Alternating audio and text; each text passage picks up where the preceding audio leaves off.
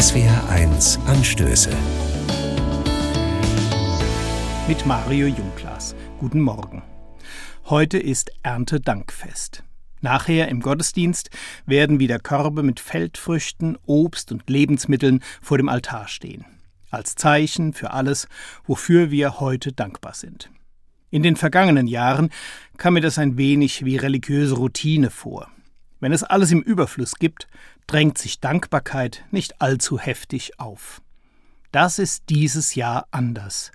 Der Anblick leerer Regale und die heftigen Preissteigerungen machen mir deutlich, manches wird knapp. Es ist nicht mehr selbstverständlich, dass ich bekomme, was ich brauche.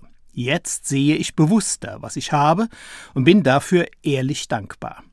Nicht nur für die Dinge um mich herum, sondern auch für Beziehungen, Chancen und anderes. Ich bin dankbar für die Menschen, mit denen ich lebe und arbeite und die all das hervorbringen, wofür ich danken kann. Und letztlich danke ich Gott, dem ich alles verdanke. Vieles, für das ich danke, ist reines Geschenk. Es ist nicht mein Verdienst, dass ich nicht in einem der Krisengebiete dieser Erde leben muss oder gerade auf der Flucht bin. Es ist nicht meine Leistung, dass ich in einem sicheren, wohlhabenden Land aufwachsen konnte, mit einer soliden Schul- und guter Berufsausbildung. Für all das bin ich heute dankbar. Und ein zweites kommt hinzu. Die Lebensmittel rund um den Altar werden nach dem Gottesdienst an eine Einrichtung für Obdachlose abgegeben, um deren Speisezettel aufzufrischen. Es ist nur ein Tropfen auf einen heißen Stein, zugleich aber ein wichtiges Symbol. Dankbarkeit öffnet den Blick für die Not anderer.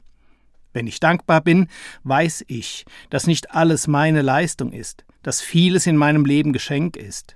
Doch nicht jeder ist so reich beschenkt. Deshalb weiß ich zugleich, dass andere, denen es nicht so gut geht wie mir, meinen Beitrag brauchen. Dankbarkeit lädt zum Teilen ein. Zu teilen ist deshalb für mich die schönste und wirksamste Form des Dankes.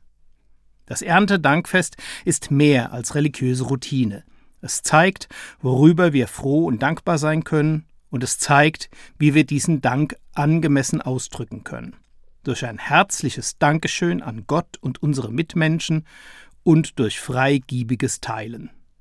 Mario Junglas, Mainz, Katholische Kirche